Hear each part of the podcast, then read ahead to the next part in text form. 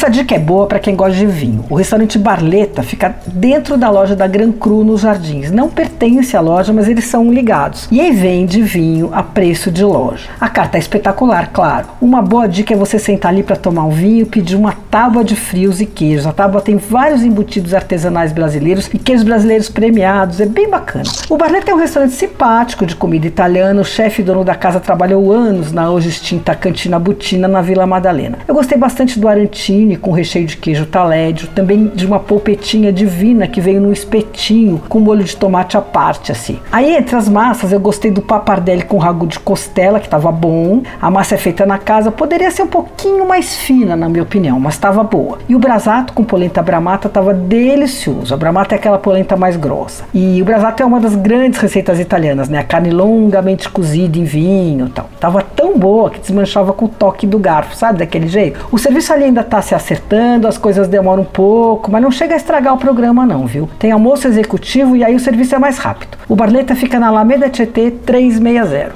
Você ouviu Por Aí. Dicas para comer bem com Patrícia Ferraz.